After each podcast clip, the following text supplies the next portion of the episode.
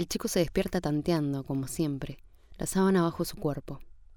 De nuevo está mojada, como casi todas las noches de los últimos meses. Ahora vendrá su mamá y él esquivará la mirada. Intentará ponerse rápido de pie, buscar un calzoncillo nuevo, no esos gestos que lo llenan de vergüenza. Su mamá tironeando de la sábana para destrabarla de la cama. El colchón volteado de costado y esa aureola oscura que lo acusará por el resto del día cada vez que pase por la pieza. Ella nunca le dice nada, no le reprocha que tenga diez años y moje la cama. Su papá y su hermana tampoco. Alguna vez su hermano grande se ha burlado, pero el chico le ha saltado el cuello con las uñas como puñales y un grito salvaje en la garganta y el otro no ha insistido. Así que nadie dice nada, pero el chico sabe que todos saben y eso le pesa en las entrañas. Pero algo raro pasa. Hoy las cosas no son como siempre. El chico escucha voces que recorren la casa. Aún está oscuro, muy oscuro, porque es pleno invierno. Además es lunes, y si es lunes, la casa tiene que estar casi en silencio esa hora. Su hermano tiene que estar dormido en la cama de arriba, y su hermana tiene que estar vistiéndose para ir a la escuela. El chico se asusta, porque teme algo malo. Enciende la luz sobre la cama. Tiene un velador enganchado en la cabecera. De noche lo usa para leer hasta que le viene el sueño. El sueño siempre tarda en venir, y leer le gusta mucho.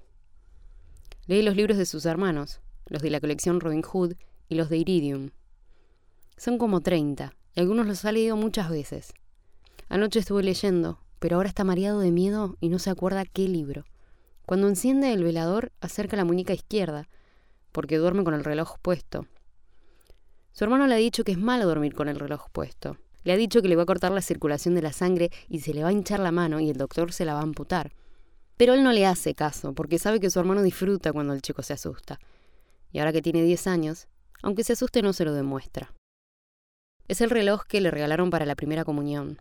Tiene malla de cuero, fondo blanco, números plateados. Lástima que no tiene segundero, porque al chico le encantan los relojes con segundero porque sirven para tomar el tiempo de muchas cosas. Su amigo Andrés tiene uno, y se puede jugar a ver cuánto tiempo se puede aguantar sin respirar. Encima es digital, todos con números, y está buenísimo. Su hermana sabe que él le tiene un poco de envidia a Andrés por el reloj digital, pero ella dice que los relojes con agujas son más elegantes. Es lindo verlo de ese modo. Su hermana siempre dice cosas que a uno lo tranquilizan. Por eso el chico la quiere tanto. Bueno, casi siempre dice cosas lindas, porque el otro día le dijo algo horrible y el chico se enojó mucho, pero prefiere no pensar en eso. Se lo dijo en la iglesia, lo fue a buscar a la escuela y le dijo que fueran a la parroquia. Él se puso contento de que ella fuera a buscarlo, pero cuando le dijo de ir a la iglesia él sospechó que era para decirle algo feo y era nomás para eso. Él la escuchó y protestó un poco. Dijo que era mentira. Pero su hermana también es grande y los más grandes saben más cosas. Por eso el chico se cayó y la dejó que hablara. Puso cara seria y clavó los ojos en el piso. El chico sabe que cuando uno no quiere que lo joroben, lo mejor es eso, poner cara de malo y mirar el piso. Le dio un poco de lástima porque su hermana se puso a llorar, y a él le da pena y se siente malo cuando ella llora. Pero lo que dijo en la parroquia es demasiado horrible y no puede ser verdad. Y si su hermana miente, que se jorobe y que llore, a él no le importa. Pero ahora que mira el reloj a la luz de la lamparita sujeta a la cabecera de su cama, el chico vuelve a tener miedo porque son las siete y diez. Los días de la semana su mamá lo despierta siempre a las siete. Y hoy es lunes y hay escuela, y entonces tendría que haber venido a las siete, pero no vino. Y su mamá nunca jamás lo despierta tarde, porque a él le cuesta levantarse. Se sienta en la cama y tarda mucho en abrir los ojos. Eso si no mojó la cama, porque si la mojó le da mucha vergüenza y se levanta enseguida. Pero eso su mamá no lo sabe hasta que toca la cama. Así que sí o sí viene a las siete para que no llegue tarde. Pero son las siete y diez y su mamá no vino. Y están las voces. En la casa hay mucha gente. No están los cinco que tendrían que estar. Se sienten pasos que van y vienen por el pasillo. El chico vuelve a apagar la luz y se pone de pie. Hace frío. Y como está mojado, hace más frío. Se acerca a la puerta cerrada de su pieza, pero una voz lo detiene en seco. Es su tío que habla por teléfono. No hay duda. Es su tío porque nadie tiene una voz tan de malo como su tío. No solo la voz, cuidado. Tiene los ojos claros que te miran fijo y levanta siempre las cejas cuando te mira y siempre parece a punto de retarte. Y nunca juega, a nada juega. Dicen que tiene un tren eléctrico bárbaro y gigantesco, y unos autitos de colección geniales, pero el chico no los vio nunca. Ese tío no juega nunca nada. Y da miedo. Y parece que le gusta que los chicos le tengan miedo. Se nota que habla por teléfono porque lo hace fuerte y nadie le contesta. Y con toda la gente que hay en la casa alguno podría contestarle.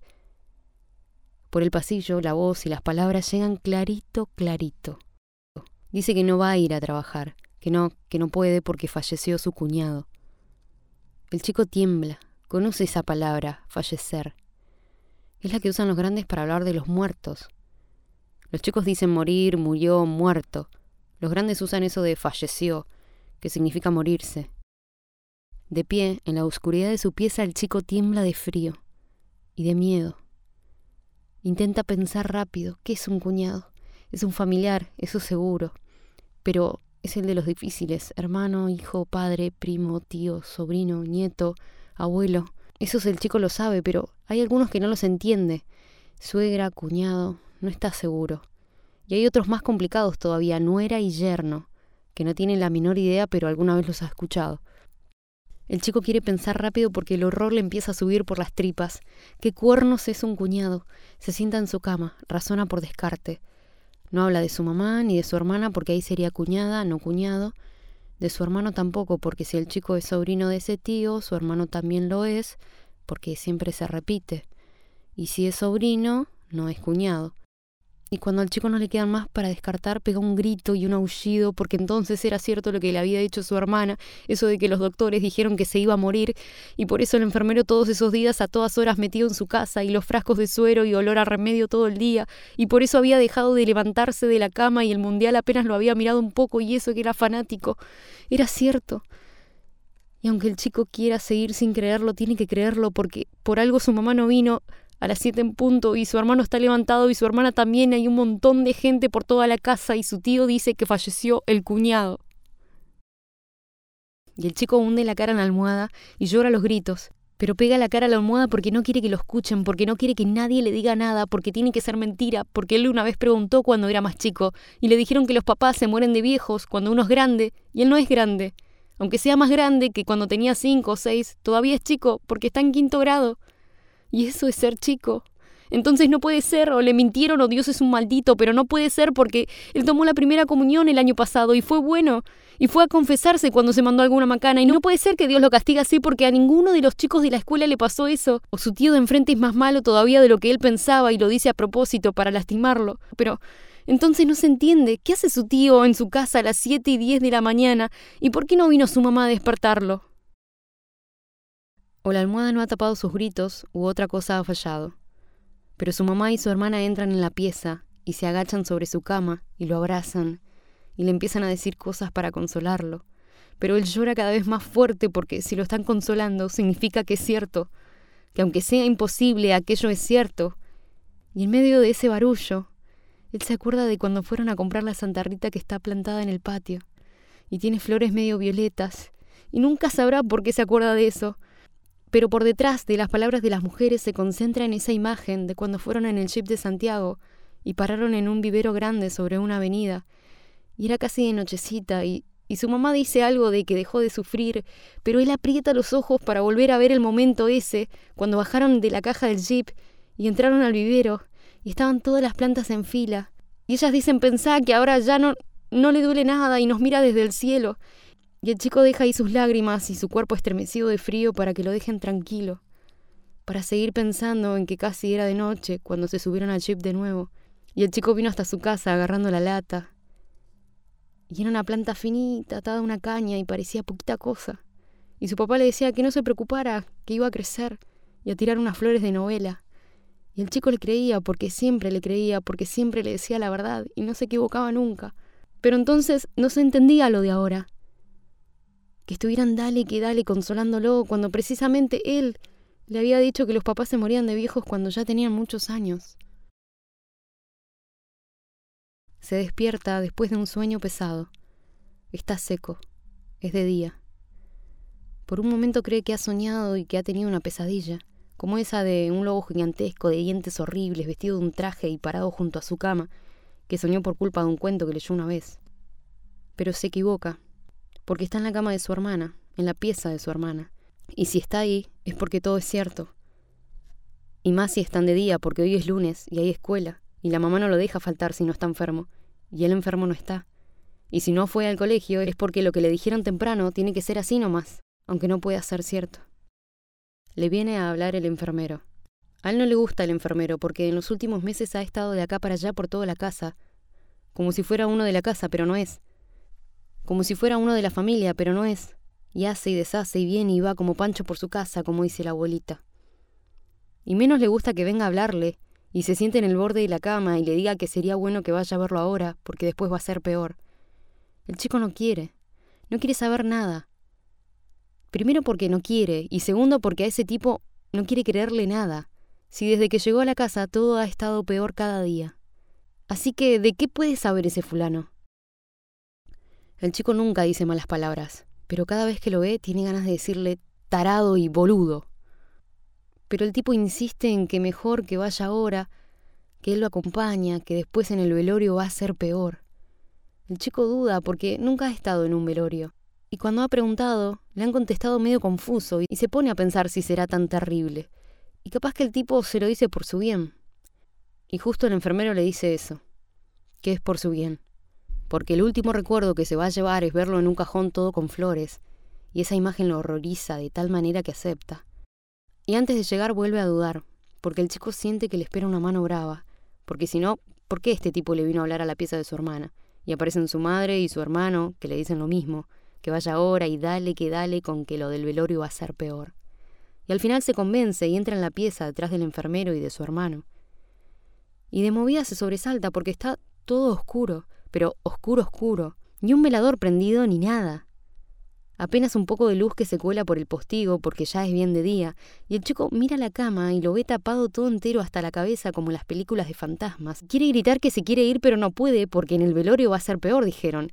En el cajón con las flores va a ser peor seguro, dijeron. Y entonces se acerca y encienden un velador y lo destapan, y está todo blanco y con los ojos cerrados, y le han puesto una tela adhesiva en la nariz. Y el chico no sabe para qué cuerno se la pusieron y nunca en la vida va a preguntarlo, pero siempre se va a acordar de esa imagen de su papá acostado con la tira de tela adhesiva cerrándole la nariz. Y le dicen que se acerque, y le dicen que lo bese. Y el chico obedece, pero no quiere porque intuye que cuando lo roce con los labios va a ser cualquier cosa menos un beso.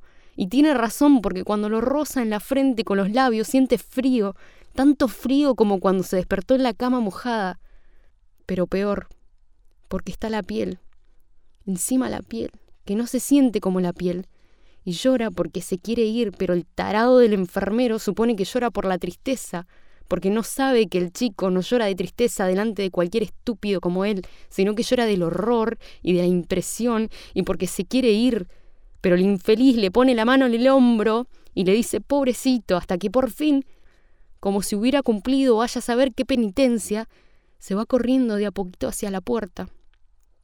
Y lo dejan. Se aleja de la cama y no lo retienen ahí. Pero antes de irse ve que apagan la luz y vuelven con lo de la cintita en la nariz y la sábana hasta arriba de la cabeza y el chico se espanta porque no quiere que lo dejen así.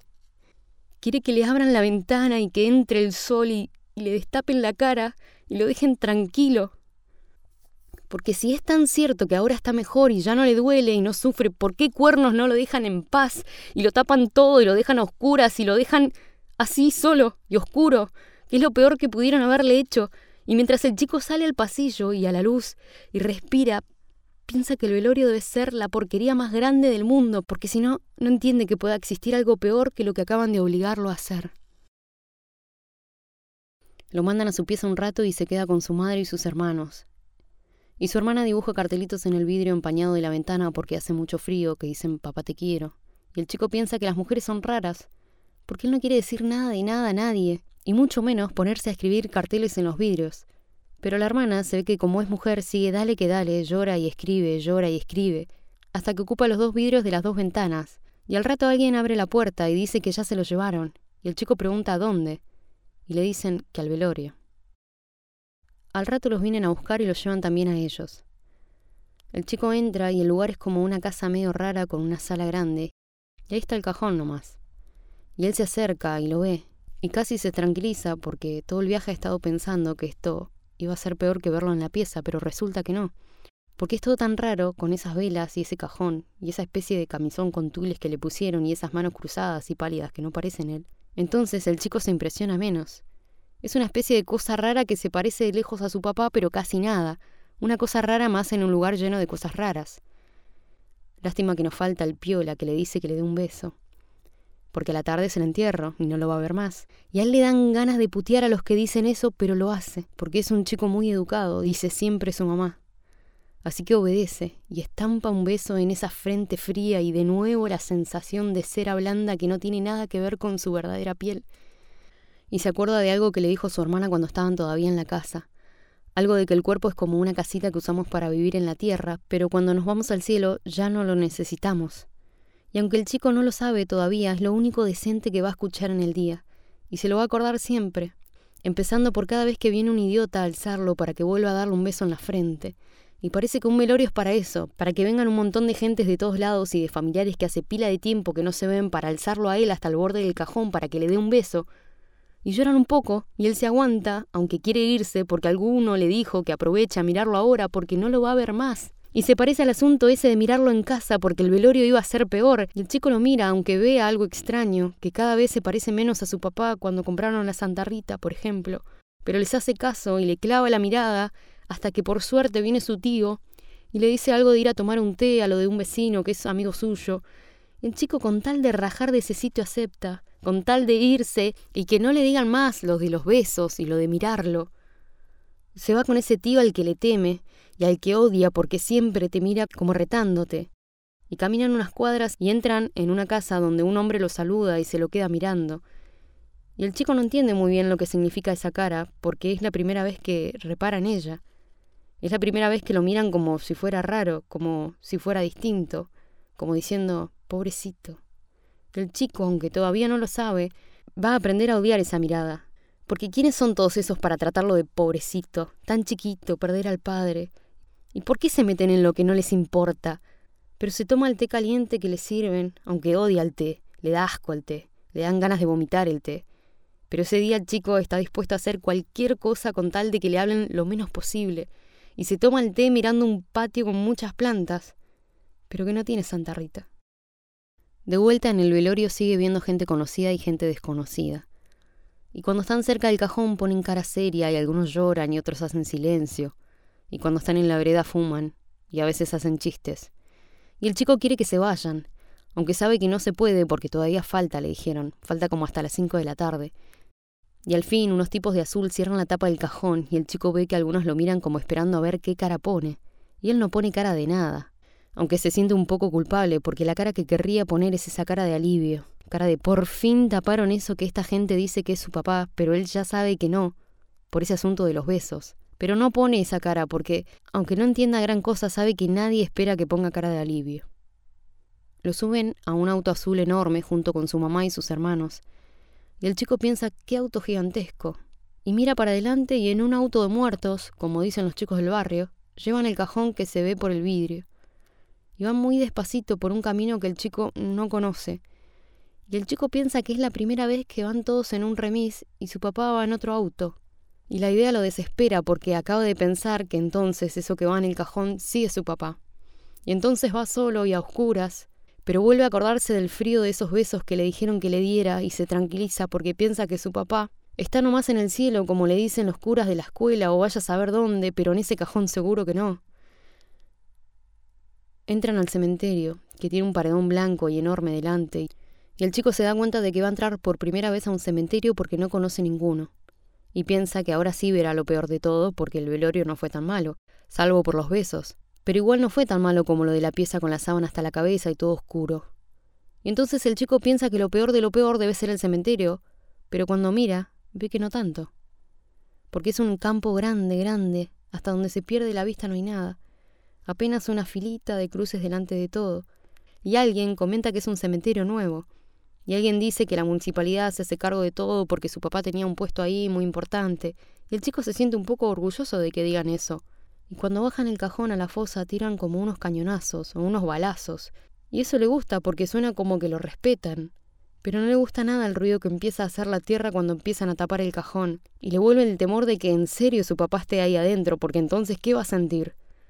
Y no está seguro de todo, pero llora.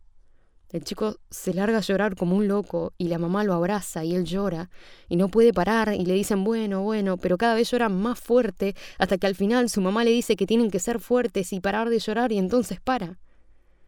Sigue un poco, pero para. Y piensa que mejor no va a llorar más porque si no seguro lo empiezan a mirar con esa cara de pobrecito y es lo último que quiere en el mundo. A la vuelta todavía queda gente en su casa. Otro tío lo lleva al kiosco. La vieja que lo atiende pone esa cara maldita y el chico, para no verla, clava la vista en las golosinas. Elige un chocolate, el gráfico, que viene con sabor dulce de leche y una foto antigua. Vuelve comiéndolo por el camino. Cuando se cambia de ropa se queda mirando el suelo. Está sentado al borde de la cama, igual que a la mañana temprano cuando empezó esta pesadilla. Pasa su hermano y le acaricia el pelo, y le dice que cuente con él, que no está solo. El chico piensa lo mal que pinta la cosa para que su hermano, que nunca le dice nada, se anima a decirle eso. Alguien ha hecho sopa para la cena. El chico se sienta en la silla de su padre. Lo dejan en paz. Le gusta la sopa de cabellos de ángel.